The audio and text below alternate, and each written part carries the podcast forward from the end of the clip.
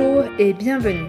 Je m'appelle Sophie Lemaître et avec le podcast Sophie au pays des possibles, je vous emmène à la rencontre de femmes et d'hommes au parcours et horizons différents. Leur point commun Combattre la corruption et l'évasion fiscale pour un monde meilleur, plus juste et plus éthique. Parce qu'il ne s'agit pas uniquement de rêver d'un autre monde, et parce qu'il est possible de changer les choses, rejoignez-moi au pays des possibles. Bonne année et meilleurs vœux pour cette nouvelle année que 2022 vous offre et vous apporte de nombreuses possibilités. Je suis très heureuse de vous retrouver et pour ce tout premier épisode de l'année 2022, je vous emmène à la découverte de l'histoire de Grady Coco, 33 ans, et de Navi Malela, 44 ans, tous les deux congolais de la République démocratique du Congo. Grady et Navi nous racontent leur histoire, qui est digne d'un roman policier.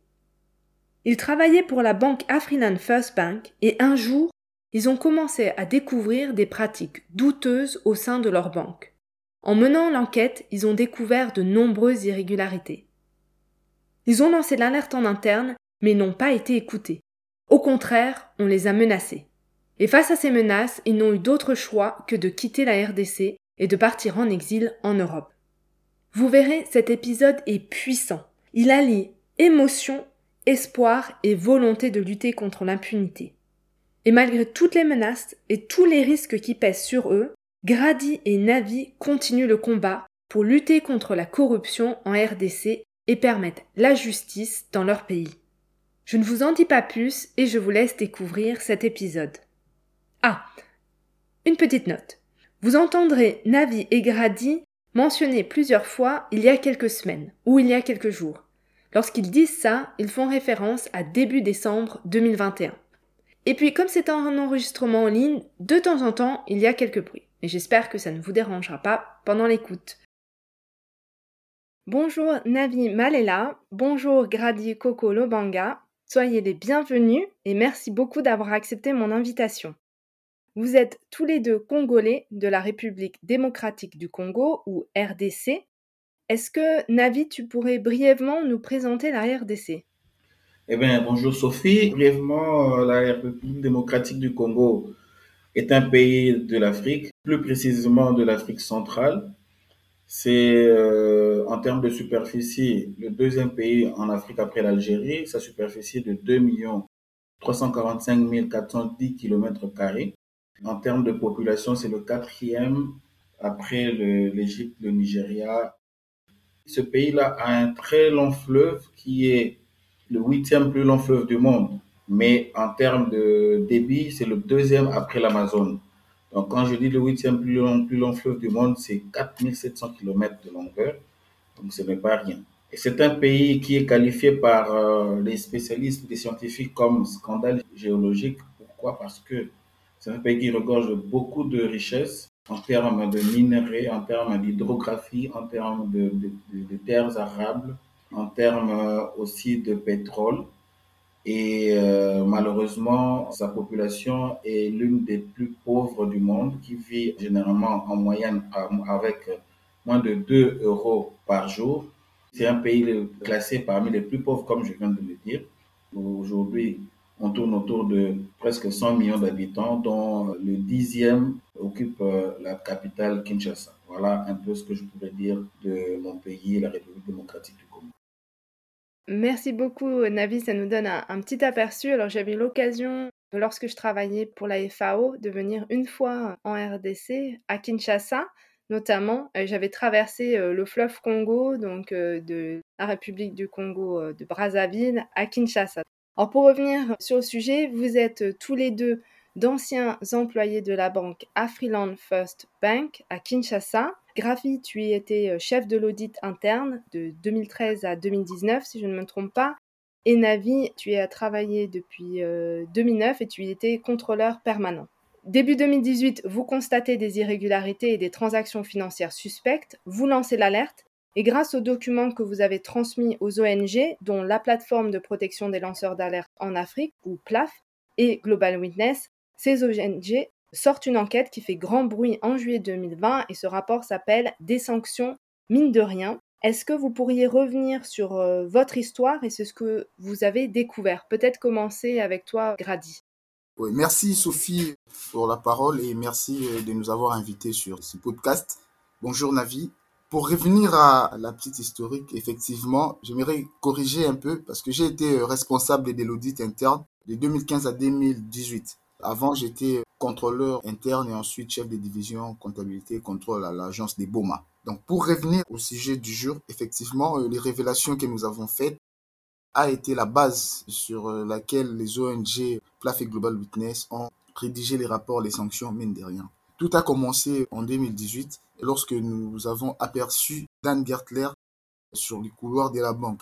C'était juste après qu'il soit sanctionné par les trésors américains en fin 2017. Je l'ai personnellement croisé sur le couloir de la banque et s'est dirigé aux toilettes accompagné d'un agent de sécurité, mais je ne l'avais pas tout de suite reconnu. J'entendais parler de lui et je venais encore d'entendre parler de ce nom parce qu'il venait d'être sanctionné. Et comme l'audit interne, nous travaillons en collaboration avec l'équipe de la conformité, on était au courant de ces sanctions-là, mais je ne l'avais pas tout de suite reconnu. Mon collègue Navi qui nous écoute, c'est lui qui était assis dans son bureau l'ayant aussi vu, là, tout de suite reconnu. Et quand je suis rentré dans mon bureau, il m'appelle pour me demander si euh, j'avais reconnu la personne que je venais de croiser sur le couloir. J'ai effectivement dit non parce que je ne l'avais pas reconnu. Et c'est là qu'il me dit qu'il s'agissait bel et bien de Dan Gertler. Et j'étais fortement étonné parce que normalement, il ne devait pas être là. Vu qu'il venait d'être sanctionné, sa présence à la banque euh, suscitait des questionnements. Et Navi a dit que si cette personne commence à venir dans cette banque, on aura des problèmes. Donc tout est parti de là, toute la motivation pour commencer à mener les enquêtes d'abord en interne pour voir des manières à alerter en interne pour euh, protéger la banque. Voilà un peu ce que je peux dire. Naviv Oui, je crois que c'est cette histoire, euh, c'est vraiment ça le début, mais pour euh, aussi essayer de corriger un peu sur mon parcours. Je suis arrivé à Freeland en 2009, j'ai commencé comme IT, donc informaticien, pendant un peu plus de 4 ans. En 2013, j'ai été nommé inspecteur. C'est en 2015 que je deviens auditeur interne. Et c'est en 2019, avant de, partir, que j'ai été envoyé au contrôle permanent. Donc voilà un peu mon parcours. Donc pour revenir à cette petite histoire de Dan Gertler, effectivement, moi, je l'ai tout de suite reconnu parce que je suis un peu accro aux documentaires d'investigation sur mon pays. J'avais déjà une image de la personne, Dan Gertler, parce que j'ai suivi un documentaire parlant de lui comme euh, mania des minerais et, du, secteur pétrolier de mon pays, la République démocratique du Congo. Et aussi, c'est grâce à ses liens d'amitié avec notre ancien président Joseph Kabila qu'il a pu avoir la main sur toutes ces richesses. J'avais en tête l'image euh, de sa présence lors du mariage de cet ancien président Joseph Kabila à Kinshasa, où il était à côté d'Anne Gertler. Donc voilà un peu ce que je peux dire. Et alors, qu'est-ce qui vous a mis la puce à l'oreille? Qu'est-ce que vous avez découvert en fait? En fait, il y avait certains éléments qui nous avaient poussé déjà à suspecter sa présence. D'abord, c'était le fait que on avait commencé à, constater certaines opérations irrégulières au sein de la banque. Ces opérations étaient très remarquables en termes de montant, en termes d'irrégularité dans la forme par exemple, que le, chèque n'était pas rempli de façon régulière, il n'y avait pas de signature dans les comptes qui mouvementaient ces opérations-là. Et en plus, ces opérations n'étaient pas assez familières à la banque, surtout en termes de, niveau de, de, montant qui les concernait. Nous avons, à cette époque-là, jusqu'à fin 2017, Affluent First Bank avait des problèmes sérieux de trésorerie. Donc, on n'avait pas de cash comme tel. D'ailleurs, on, on, on éprouvait de sérieuses difficultés pour honorer le client lors de, certaines opérations de retrait, et ainsi de suite. Mais tout de suite, on a vu que notre trésorier a pris de l'envol, on n'avait plus de problème de trésorerie, on réglait facilement des retraits de l'ordre de, centaines de milliers de, dollars ou d'euros, ou même à 5 millions de dollars en, une fois. C'était quand même euh, non familier par rapport à notre banque. Et il y avait des comptes, de certains comptes qui commençaient à, s'ouvrir et qui faisaient ce genre de mouvement-là. Et voir Dan Gertler à la banque, ce que nous nous sommes dit tout de suite, c'était d'aller voir s'il avait un compte. Parce qu'on n'avait pas, en tout cas de mémoire, on n'avait pas déjà vu un compte Dan Gertler à la banque. Donc on va tout de suite voir dans le, dans le système. On a vu qu'il avait un compte, mais euh, ce n'était pas un compte qui avait autant de fonds par rapport à l'image de la personne ou à l'image de la personne autant de fonds à l'image de la personne. Pourquoi? Parce que Dan Gertler, c'était un milliardaire. On ne pouvait pas comprendre qu'un milliardaire qui se présente personnellement dans une banque puisse avoir seulement 400 000 euros dans son compte. Donc c'était quelque chose qui nous a un peu tiqué pour commencer à chercher à savoir si il ne mouvementait pas ce compte-là, quels autres comptes pouvaient être mouvementés et qui peut-être seraient liés à lui. À l'époque, ce n'était que des soupçons. On n'avait pas de grande certitude comme tel. Donc voilà comment le travail a commencé à fonctionner. Grady, est-ce que tu veux rajouter sur la suite? Qu'est-ce qui se passe après? Exactement comme Navi a dit, donc euh, tout est parti des soupçons parce que ce n'était pas anodin qu'une personne aussi controversée puisse venir euh, personnellement à la banque et que son compte ne soit pas autant mouvementé au moment où il y avait beaucoup d'opérations euh, remarquables à la banque. Donc, on a posé nos hypothèses. On s'est dit que il se peut que cette personne puisse utiliser des sociétés ou des personnes écrans. Et là, on a commencé à identifier toutes les sociétés euh, ou les comptes des personnes qui étaient sujets à des opérations remarquables. Et on a demandé tout de suite à entrer euh, en possession des dossiers d'ouverture des comptes, de ces différents comptes-là. Et malheureusement, au niveau des archives, il n'y en avait pas. On a remonté la filière pour voir la personne qui les avait informatiquement ouverts au niveau du système d'information. C'est euh, cette dame qui nous dira que les dossiers d'ouverture de ces comptes, les dossiers juridiques des comptes sont gardés au niveau du directeur général adjoint, au niveau de la direction générale. Donc, c'est là que nos soupçons ont commencé à évoluer un peu plus parce que parallèlement à cette démarche, il y avait des constats en dehors de la présence de Dan Gertler qui avait fait, comme Navi vient de le dire tout à l'heure. Donc il y avait sa présence, il y avait des opérations remarquables seulement au moment où on l'a vu, mais aussi en termes des, des, régularités, même par rapport aux procédures, ces opérations euh, violaient en fait certaines euh, procédures internes et euh, certaines règles établies dans l'exercice du métier. Parce que, je prends un exemple, quand on fait un, versement en compte, normalement, les clients se présentent au guichet de la banque, notamment au niveau de la caisse, pour effectuer son opération. Mais dans les cas des différentes opérations remarquables mentionnées, c'était plutôt la caissière qui partait de son bureau sans outil de travail, euh, seulement avec une machine à compter pour récupérer le fonds au niveau des locaux du directeur général adjoint. Donc vous comprenez de suite qu'il s'agit d'une opération irrégulière qui a euh, attiré notre attention. Donc tout est parti euh, dès là. Merci beaucoup Grady. Donc je comprends que en fait il y avait pas mal de suspicions. Donc c'est d'abord la présence de Dan Gertler, ensuite ses mouvements, ensuite trouver des sociétés écrans. Et donc finalement, qu'est-ce qui vous a décidé à lancer l'alerte et comment avez-vous lancé l'alerte? Peut-être euh, Grady, si tu veux continuer? On avait assez d'éléments qui créaient en nous un doute raisonnable pour euh, essayer d'investiguer sur les sujets. Et à l'époque, c'était encore une suspicion. On suspectait, de par la nature et par euh, les modus operandi des faits, on suspectait l'implication de notre direction générale à ces processus de blanchiment et de contournement de sanctions.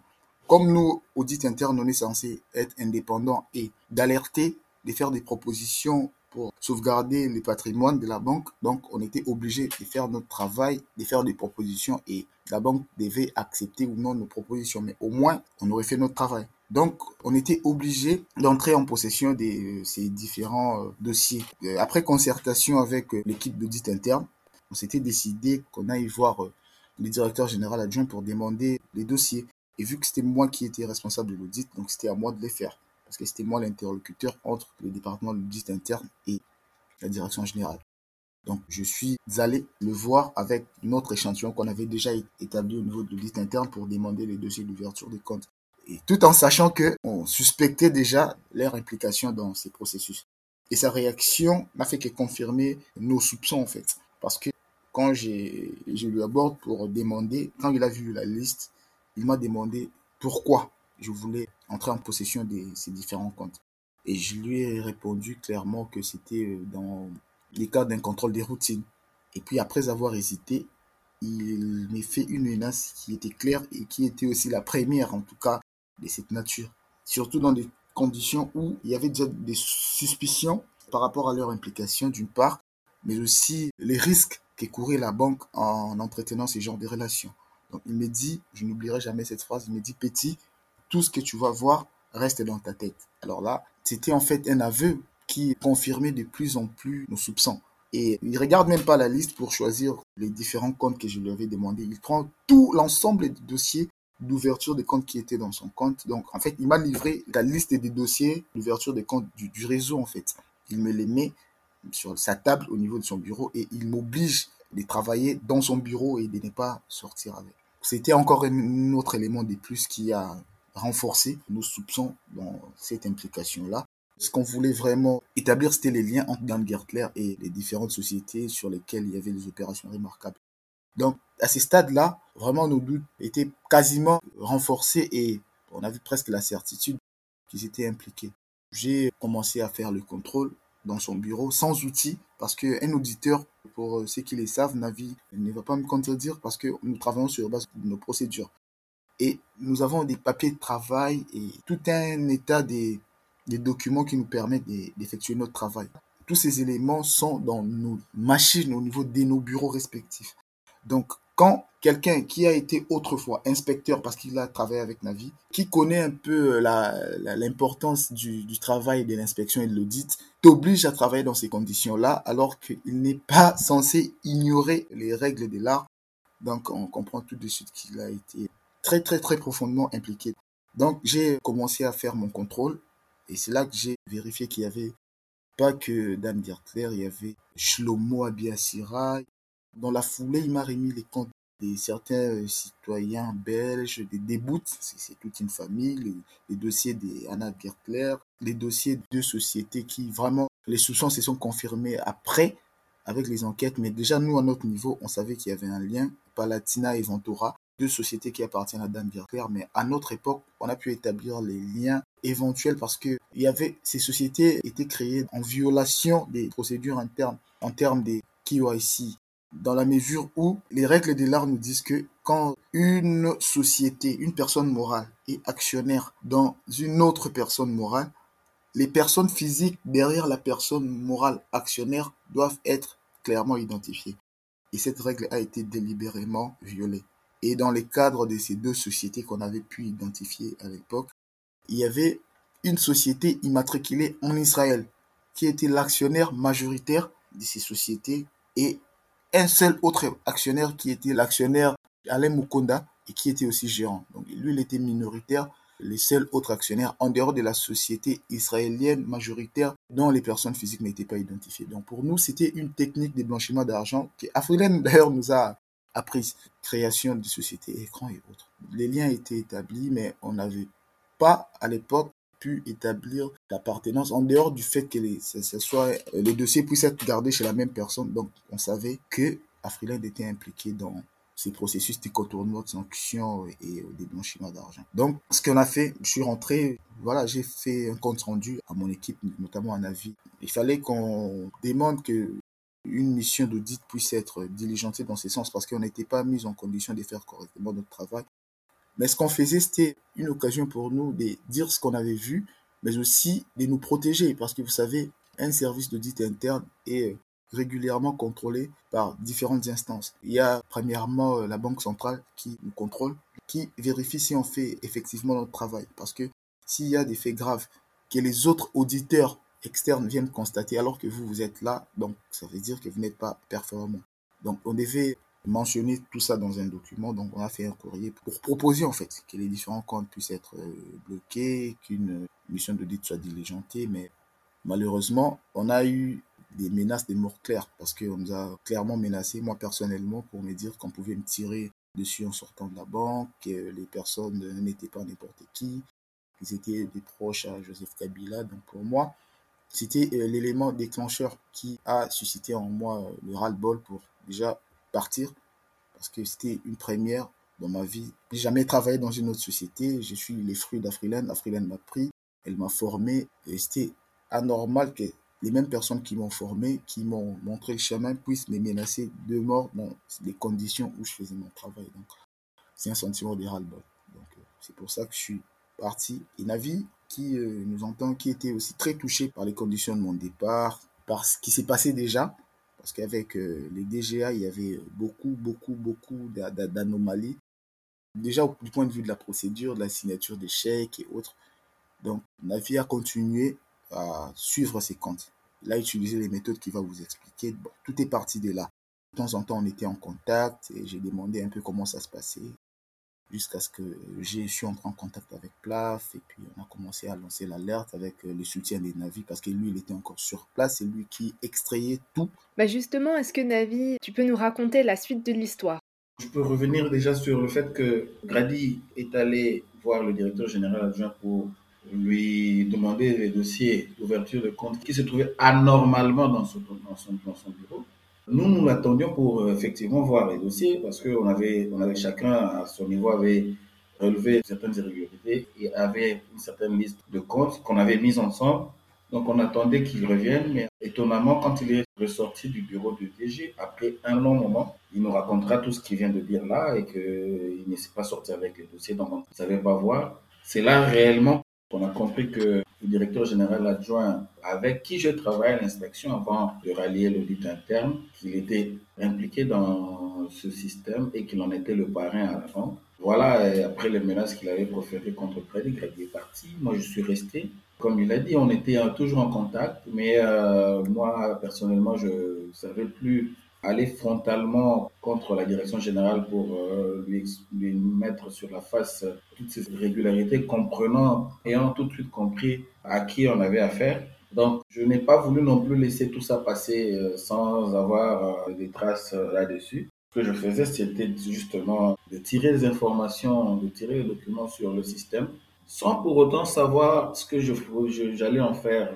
pour moi, c'était juste d'abord garder au cas où, on ne sait jamais. Donc voilà, ou alors pour moi, c'était si aujourd'hui on, essaie de, de, tripoter sur les données dans le système, au moins j'aurais à garder les traces de ce qui se passe déjà. J'ai commencé à tirer les, les informations. À chaque fois, j'analysais. C'est allé encore de plus en plus fort. Après le départ de Grady, les opérations sont devenues encore plus importantes. Beaucoup de comptes encore qui étaient ouverts. Et aussi, surtout, il y avait le modus operandi, le, schéma comptable qui avait été mis en place pour contourner les sanctions américaines et faciliter le blanchiment d'argent. Et par la suite, on a compris qu'il euh, y avait aussi ce qu'on appelle le financement du terrorisme avec le réseau Espola qui avait aussi élu domicile au sein de la banque. Donc bref, voilà un peu ce qui s'est passé. Et après, Grady, tout en étant en Europe, a contacté par le biais de notre compatriote Jean-Jacques Lumumba a contacté PLAF et c'est à partir de là qu'il m'a contacté aussi. Parce que lui ne savait pas que moi je gardais, moi je tirais déjà des, informations au niveau du système. Il m'a juste posé la question de savoir, j'avais encore une idée sur euh, ce qu'on avait remarqué concernant les comptes euh, liés à Dan Gertler. Moi je lui dis, il y, en, il y en a encore plus aujourd'hui et j'ai tiré des informations là-dessus. Ce que j'avais fait, au fait, c'était simple. je dirais simple, mais bon, c'était un réflexe, hein, le réflexe d'auditeur et d'inspecteur je me suis dit qu'on avait compris que le directeur général adjoint était impliqué, qu'il était dans le système gestionnaire de certains comptes. Donc je suis allé chercher la liste exhaustive de tous les comptes qui sont gérés par lui dans le système. Et à partir de cette liste, je tirais la situation du client, la situation du compte et aussi le relevé du compte pour chaque ligne. C'est ce que j'ai fait et j'ai gardé. Et quand Grady m'a sollicité, je lui ai tout balancé. Au fait, je ne lui ai pas balancé non plus de façon abusive ou alors, comment dire, sans savoir que cela aboutirait à quelque chose. C'est quand j'ai compris que PLAF a aidé notre compatriote Jean-Jacques Moua, qui avait fait des révélations avant nous en 2016 concernant aussi les opérations illicites liées à la famille de ce président Joseph Kabila avec la DGFI, qu'on avait qualifié de Lumumba Papers. C'est là que j'ai fait confiance à PLAF et j'ai commencé à envoyer les éléments à Grady qui les a transmis à la plateforme euh, de protection des lanceurs d'alerte en Afrique et qui travaillait en collaboration avec Global Donc c'est ce qui a été à la base de la publication de ce rapport que tu as mentionné au début, des sanctions, mine de rien, en juillet 2020. Merci beaucoup d'avoir raconté votre histoire. J'ai l'impression, en vous écoutant, de voir un film avec tous ces rebondissements. Je voulais revenir sur un aspect, sur le fait que lancer l'alerte n'est pas sans risque surtout quand il y a des intérêts économiques et politiques euh, importants qui sont en jeu.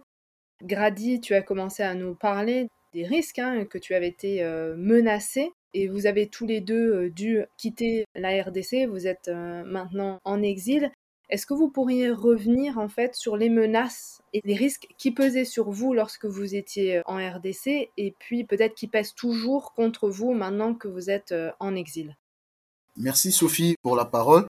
Donc déjà, comme euh, venu de les décrire euh, tout à l'heure, au départ, il y avait ces soucis de bien faire le travail. C'était aussi notre mission de faire ce qu'on a à faire, faire des propositions et s'arrêter là, conserver nos propositions de manière à nous protéger aussi. Mais comme j'avais dit, malheureusement, on a été victime d'abord d'intimidation au départ et ensuite de la menace de mort. Mais après notre départ et le départ des navires même, on a été euh, condamné à mort. On a été condamné à mort de manière très, très, très curieuse et inhabituelle.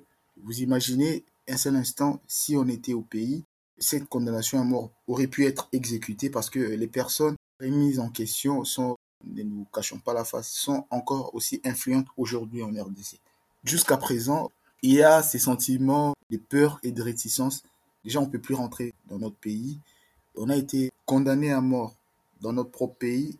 Mais pourquoi pour avoir dénoncé des faits de corruption, des faits de blanchiment d'argent et des contournements de sanctions américaines qui touchent à un individu dont les enquêtes ont prouvé qu'il a systématiquement pillé la RDC. Donc il y a un sentiment d'indignation parce que faire ce genre de révélations qui a une, portée euh, vers l'intérêt public euh, de ce genre, mais être condamné à mort, on ressent ces sentiments d'indignation il y a aussi un autre volet, il y a euh, ce qu'a ressenti euh, nos familles, nos proches et autres. Donc vous imaginez pour un parent, pour une épouse, pour des enfants, apprendre que leur parent est condamné à mort pour avoir dénoncé euh, des faits répréhensibles, c'est compliqué. Mais au-delà de ça, au-delà des risques et de la condamnation à mort, j'y parlerai aussi des, représailles dont a fait l'objet mon père qui travaillait à Freeland First Bank. Parce que après notre sortie publique, parce que la condamnation à mort a motivé notre sortie publique, ça il faut le dire. Parce qu'avant on voulait rester anonyme, mais eux, ils n'ont pas hésité à écrire des choses sur nous et à faire d'ailleurs des menaces sur des médias pour dire qu'ils savent où nous habitons. La ville où j'habitais avant a été clairement affichée sur Internet. Donc même en étant en exil, je me sentais en danger. Parce que ça, c'était clairement une menace pour me dire, attention, nous savons où tu habites. Donc j'ai dû déménager, il y a cette instabilité.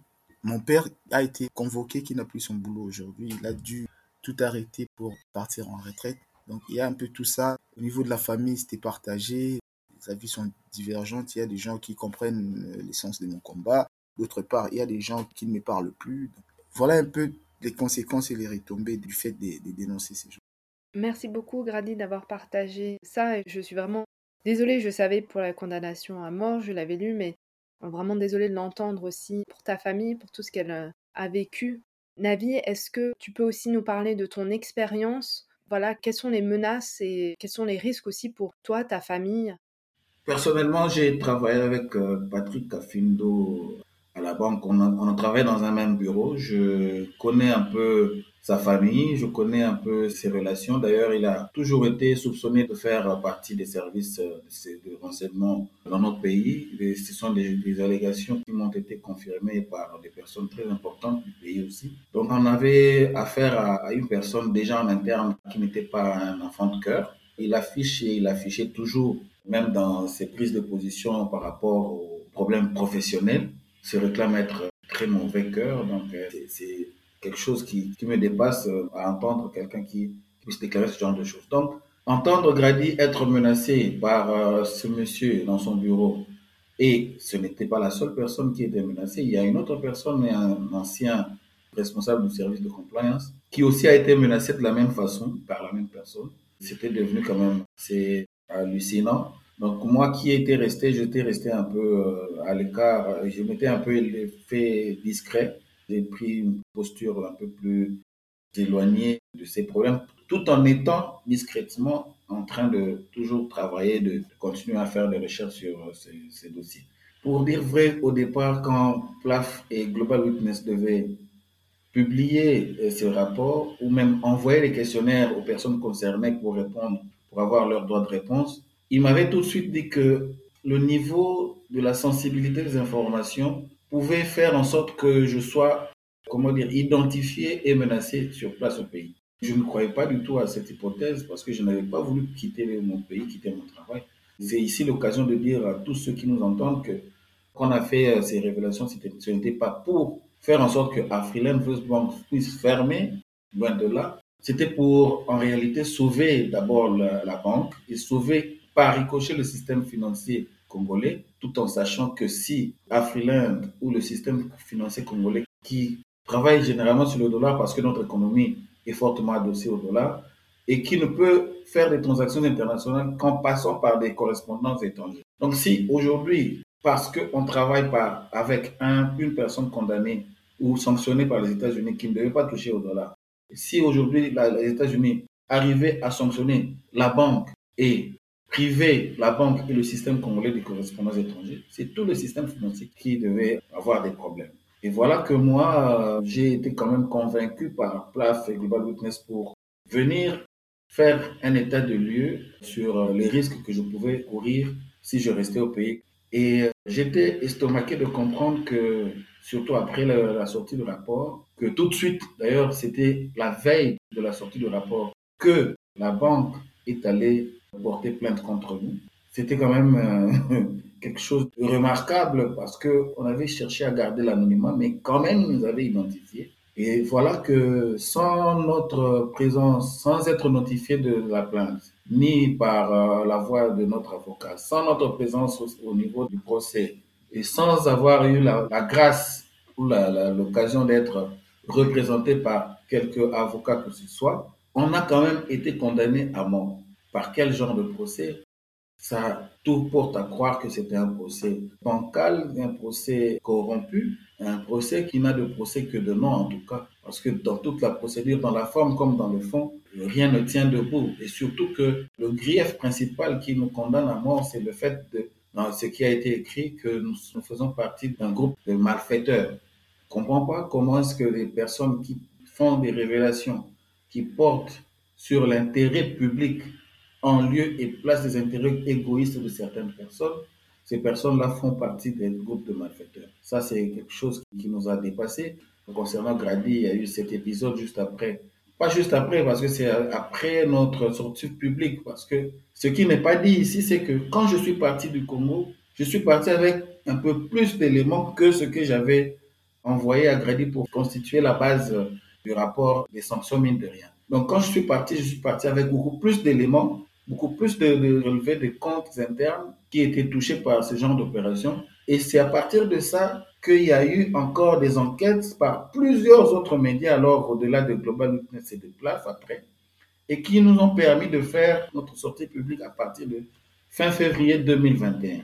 Et c'est à l'issue de cette sortie médiatique que papa de Grady a été sérieusement pris à partie au niveau de African First Bank et comprenez que moi, dernièrement également, mon papa a été mis dans une situation où on a créé de toutes pièces conflit familial entre lui et ses sœurs et frères, qui allé jusqu'au niveau du parquet, qu'on a compris qu'il y avait une main noire derrière, mais comme euh, on a aujourd'hui certains soutiens du point de vue interne comme externe, il y avait plus de peur que de mal. Donc voilà un peu comment les choses se présentent.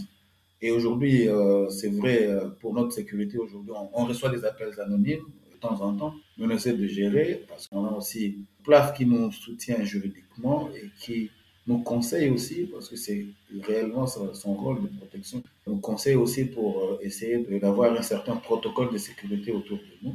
Les menaces sont encore réelles. Comme Gadi l'a dit, les personnes impliquées sont encore très puissantes au niveau interne comme au niveau externe. Donc nous gardons un peu l'espoir que tout va aller et que cette condamnation à mort pourra peut-être un jour être annulée. Je l'espère, de tout cœur. Merci beaucoup d'avoir montré tout l'éventail des menaces pour vous, mais aussi pour votre famille. Mais je voulais aussi parler des menaces juridiques, des plaintes. Si je ne me trompe pas, il y a à peu près quatre plaintes qui ont été déposées contre la PLAF, la plateforme de protection des lanceurs d'alerte en Afrique contre vous deux, aussi contre Global Witness. Donc c'est non seulement des intimidations, des menaces physiques, des représailles, mais aussi des plaintes en France contre l'alerte que vous avez lancée. Je voulais discuter d'un autre point parce que ça fait un an que le rapport est sorti Et j'aimerais maintenant aussi euh, voir quels sont vos projets à l'heure actuelle et vos projets pour le futur. Quelles sont les prochaines étapes pour vous? Est-ce que vous pourriez partager ça avec nous? Aujourd'hui, après ce qu'on a fait, nous avons compris que les ennemis de notre population, de notre pays, en gros, c'est la classe dirigeante. Je ne dirais pas tout le monde, mais la majorité, parce que tout ce qui est fait, toutes les richesses du pays aujourd'hui, il y a beaucoup de scandales dans ce pays-là en termes de détournement de fonds. Et quand on parle toujours de, détournement de fonds en République démocratique du Congo, c'est toujours en termes de millions de dollars. C'est hallucinant, c'est incompréhensible. Et la population vit toujours dans le malheur, dans la précarité la plus totale. C'est quelque chose qui nous tient à cœur, qui nous a amené à intégrer le réseau panafricain de la lutte contre la corruption, UNIS en sigle, une plateforme qui a été créée par des Congolais et d'autres Africains, en l'occurrence euh, Jean-Jacques Mumba et certains autres. Et on fait aujourd'hui partie de cette plateforme-là. Et personnellement, je représente aujourd'hui, en collaboration avec un autre collègue, Stéphane Manzanza, qui est aussi en Europe, nous représentons cette plateforme au sein d'une dynamique qui a été créée, qui regroupe pratiquement toutes les ONG de lutte contre les antivaleurs au Congo, qui s'appelle le Congo n'est pas à vendre.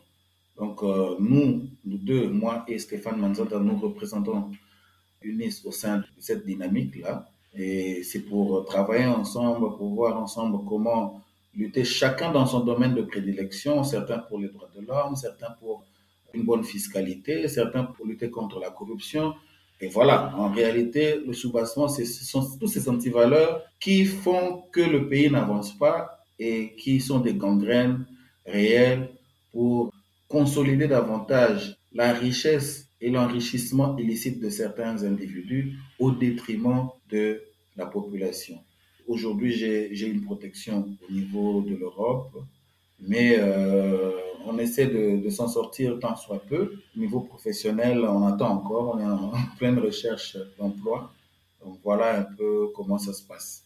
Et pour toi, Grady, pour euh, rebondir sur ce que Navi vient de dire, donc euh, c'est un peu ces sentiments d'indignation par rapport au contraste qu'il y a entre les potentialités qui régorgent la RDC et la précarité et la misère dans lesquelles vit la population. Quand on regarde les différentes affaires qui viennent de faire la une des journaux en RDC, il s'agit de détournements où des personnes ont été arrêtées et puis euh, quelques temps après relâchées. Et puis quand on entend les volumes des détournements qu'il y a, en RDC, on arrive facilement à détourner 45 millions et donc c'était un peu ces sentiments-là. Les dysfonctionnements qu'on constate au niveau euh, de la justice, un certain euh, laxisme en ce qui concerne la, corruption et les détournements. En fait, il y a un ensemble de choses qui nous ont poussé à rejoindre avec euh, d'autres personnes des réseaux panafricains de lutte contre la corruption UNIS, avec Jean-Jacques Lumumba et Stéphane Manzanza et président Jimmy Kande et d'autres personnes. Donc c'était un peu ça. Donc actuellement, nous sommes lanceurs d'alerte, c'est vrai, mais nous restons aussi alertes pour dénoncer tous les faits de corruption et différents antivaleurs au niveau de notre pays. Les perspectives, c'est que justement, si on les fait, c'est parce que on espère que la situation puisse redevenir normale en RDC pour nous permettre un jour de rentrer vivre tranquillement dans notre pays. Aujourd'hui, nous sommes protégés, oui, mais nous sommes en exil. Notre pays, c'est la RDC et nous devons tout faire, nous luttons contre tout ce qui gangrène les climats aussi bien économiques que social de ces pays, de manière à ce que plus tard, les choses s'améliorent. Et comment est-ce qu'on peut vous aider? Est-ce qu'il y a quelque chose qu'on peut faire pour vous appuyer dans votre combat? Oui, je crois que si aujourd'hui réellement on peut ou on veut nous aider, c'est d'abord comme euh, vous pouvez vous en douter, c'est d'abord euh, annuler cette condamnation à mort qui pèse sur nous depuis l'année dernière. Et aussi, pour notre pays, la République démocratique du Congo, arriver à mettre en place ce qu'a déclaré d'ailleurs le président de la République depuis l'année dernière, faire créer, mettre en place une loi de protection des lanceurs d'alerte, ce qui n'existe pas encore dans ce pays-là. C'est ce qui nous justifie d'ailleurs encore davantage le fait que nous soyons en dehors du pays et que nous soyons condamnés à mort. C'est injuste. Et également, si vous, avez suivi peut-être l'actualité, des informations ces derniers jours en RDC, vous allez comprendre que grâce à nos révélations, le Trésor américain a sanctionné encore une personne et 12 autres sociétés liées à Dan Gertler. Tout ça a été fait grâce à nos révélations. Mais ce qu'on ne comprend pas, c'est que quand les États-Unis sanctionnent des personnes liées à de la mafia, c'est vraiment le mot qu'il faut, de la mafia économique et financière dans notre pays. Mais nos propres autorités ne savent pas le faire autant. Ça, ça étonne un peu. Et quand les ONG internationales, des journalistes internationaux, la presse internationale, les médias internationaux travaillent, font des enquêtes sur des problèmes qui concernent le Congo et qui donnent des résultats, qui donnent les résultats de leurs enquêtes. Il y a des articles des médias, des rapports euh, qui sont rédigés. Au Congo, les autorités ou les personnes impliquées, tout ce qu'ils font, c'est de monter des officines pour démentir ou rejeter en bloc sans apporter des preuves contradictoires. Donc, on a eu à être victime de diffamation et d'injures de tous bords à cause des révélations qu'on avait faites au début. Mais aujourd'hui, quand les sanctions sont tombées, je n'entends personne aller diffamer les États-Unis alors que ces sanctions sont tombées parce que nous avons apporté ces éléments-là. Donc, quelque part, le pays doit nous être reconnaissant et surtout faire en sorte que notre condamnation à mort soit aujourd'hui annulée. Ce que j'attends des autres acteurs politiques dans l'ensemble, c'est d'être conscient que la chose publique n'a jamais été privée. Quand on est appelé à gérer la chose publique, c'est pour l'intérêt de tout le monde, c'est pour l'intérêt de la nation. Les richesses de ce pays-là sont aujourd'hui accaparées par des multinationales, une poignée de personnes, euh, soi-disant dirigeantes. C'est anormal que dans un pays aujourd'hui, quand on parle de la transition énergétique, où on a des minéraux euh, stratégiques comme le cobalt, le lithium, le coltan, tous nos appareils, téléphones, ordinateurs, il y a le coltan et notre pays en regorge. On a plus de 60% de cobalt aujourd'hui dans le de réserve mondiale, alors que le cobalt aujourd'hui est une matière première primordiale pour la fabrication de nouvelles batteries et pour les batteries qui sont utilisées pour les, voitures électriques. Donc, comprenez que ce pays-là, c'est un scandale géologique. Mais la population vit dans le malheur alors que les dirigeants vivent dans l'opulence. C'est inadmissible. Donc, ils doivent faire en sorte de travailler pour la population et aux acteurs de la société civile qu'ils ne soient pas inféodés par les politiques. Parce qu'aujourd'hui, ce que nous voyons dans ce pays-là, c'est tout le contraire de ce qui doit, se faire dans un pays normal. Vous avez la Banque centrale, vous avez des institutions de contrôle qui ne font pas leur travail.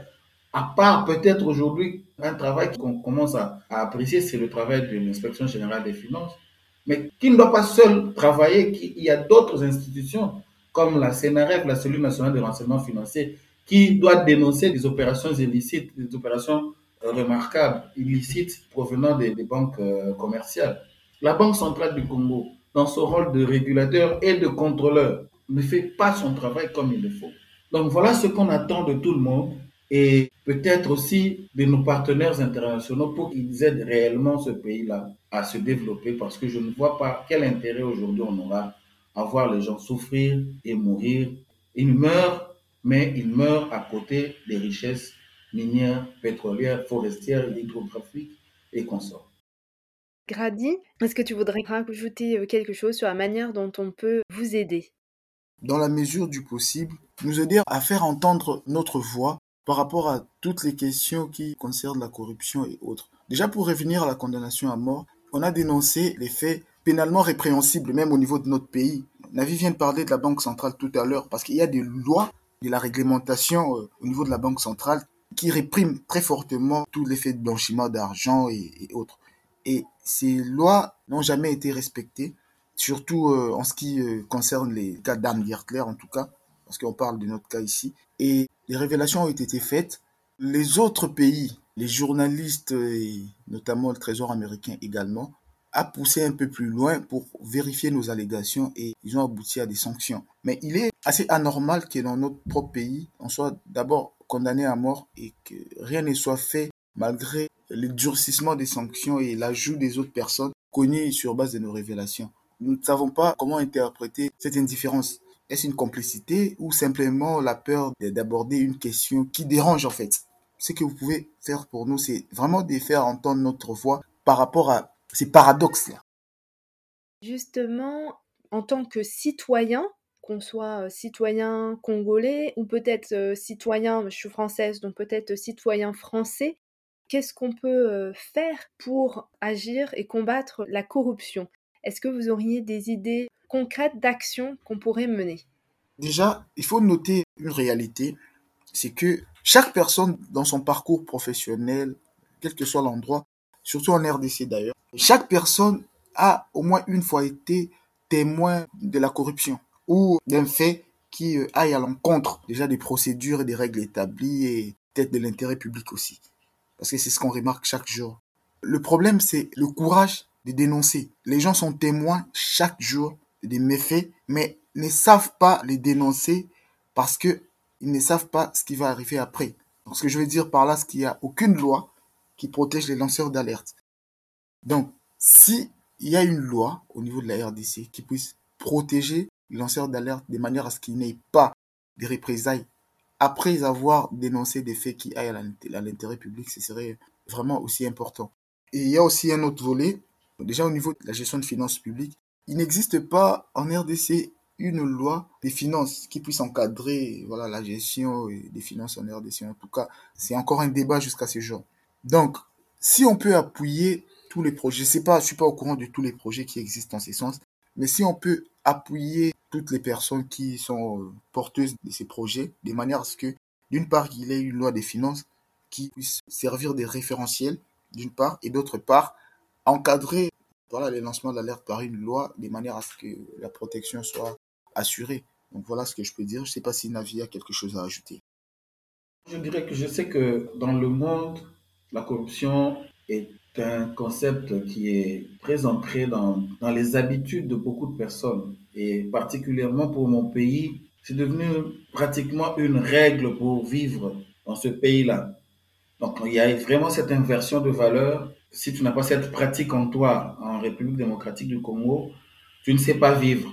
C'est paradoxal, mais c'est ça la réalité dans ce pays-là. Et il faut dire que s'il y a une vraie volonté politique qui parte du haut, je crois qu'on peut réellement écraser ou minimiser réellement jusqu'à à sa plus petite expression cette gangrène qu'on appelle la corruption. Parce que c'est vraiment cette gangrène qui fait en sorte que ce pays-là n'avance pas. Et moi, je crois qu'aujourd'hui, en dehors des institutions de contrôle que j'ai cité tout à l'heure, par exemple l'IGF, on citera aussi l'APLC, l'Agence euh, pour la lutte contre la corruption, quelque chose comme ça qui a été mise en place par le président de la République. Il y a aussi la CNRF, mais il y a aussi la Cour des comptes qui doit être euh, mise en place ou alors qui doit être réformée pour commencer à faire son travail. Et après, c'est vraiment une culture qu'on va mettre en place pour changer les choses. Ce n'est pas du jour au lendemain que ça va se faire, je crois que si on commence déjà quelque part, d'ici quelques années, on commencera à voir les fruits du changement de mentalité dans ce pays-là. En commençant par l'éducation au niveau de la base, au niveau de l'école. Parce que nous, je sais qu'à une certaine époque, on avait le cours de civisme ou alors le cours de question civique et morale, où on nous apprenait réellement à faire la distinction entre le bien commun et le bien propre. Et aujourd'hui, c'est ce genre de leçons ont été bannis au niveau du système éducatif. Pourquoi ça, on ne sait pas. Il y a aussi un fait, c'est la distribution, la distribution de, la richesse du pays. Si je vous dis par exemple que un fonctionnaire de l'État au niveau du pays touche en moyenne entre 50 et 80 euros le mois, alors que la moyenne des loyers, je parle seulement des loyers, environ les 250-300 300 euros. Comment pouvez-vous comprendre que cette personne-là puisse bien vivre au moment où il doit prendre à charge tout ce qu'il faut, tous les petits besoins de sa maisonnée? C'est difficile. Donc, il ne faut pas aussi, au niveau de la, des autorités, qu'ils puissent créer les conditions favorables à la corruptibilité ou à la corruptibilité ou à la corruption de, de ses propres travailleurs de ses propres agents. Il y a un grand travail à faire mais ça doit commencer quelque part. Nous, on est en train de dénoncer, on est en train d'alerter, parce qu'on est toujours euh, à la page par rapport à l'actualité du pays. On essaie de dire des choses dans les réseaux sociaux, à travers les, plateformes dans lesquelles on appartient. Donc voilà, c'est déjà le travail que l'on fait. Et en tant que citoyen, notre devoir citoyen de le faire et surtout de toujours garder à l'esprit l'intérêt public. Pour terminer l'épisode, est-ce que vous auriez une œuvre à recommander, un livre, un film, un morceau de musique qui soit en lien avec euh, la thématique de l'épisode et du podcast? On s'était concerté avec Grady, on est tombé sur une œuvre musicale qui est sortie dernièrement, qui a d'ailleurs fait l'objet d'une mesure de censure au niveau du pays, mais qui a été levée après le tollé que ça avait suscité au niveau de la population et au niveau des réseaux sociaux. Cette œuvre-là, c'est chanté en lingala, mais c'est sous-titré en français, donc vous n'aurez pas de problème à comprendre ce qui est dit.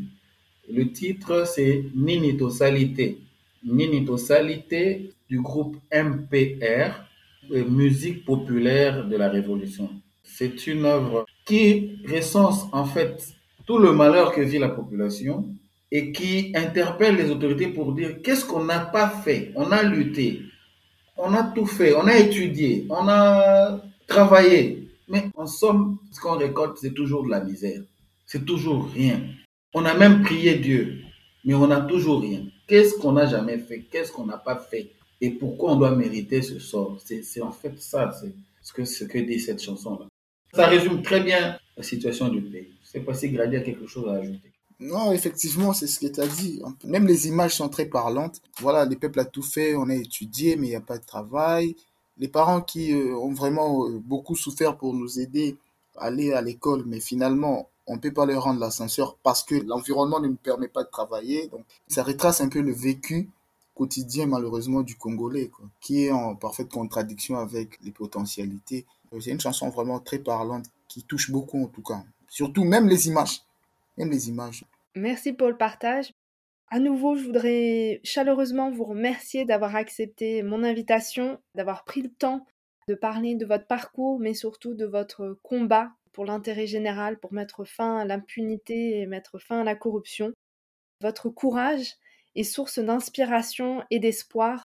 Merci, vraiment un grand merci pour votre temps et je vous souhaite le meilleur. J'espère très sincèrement que la condamnation à mort sera bientôt annulé et que vous pourrez aussi rentrer au pays. Merci Sophie. Merci beaucoup Sophie à toi de nous avoir donné cette occasion-là pour éclairer l'opinion publique et surtout parler de notre histoire et surtout aussi parler du combat que nous menons aujourd'hui pour l'intérêt de notre pays. Merci beaucoup à toi. Abonnez-vous au podcast et partagez-le avec vos amis, votre famille ou encore vos collègues. Et pour celles et ceux qui écoutent le podcast sur Apple Podcast, laissez un avis 5 étoiles. Cela permettra à d'autres de découvrir le podcast et de nous rejoindre au pays des possibles. Si vous le souhaitez, vous pouvez me contacter et me proposer des invités. L'adresse est dans la description de l'épisode. Je vous dis à bientôt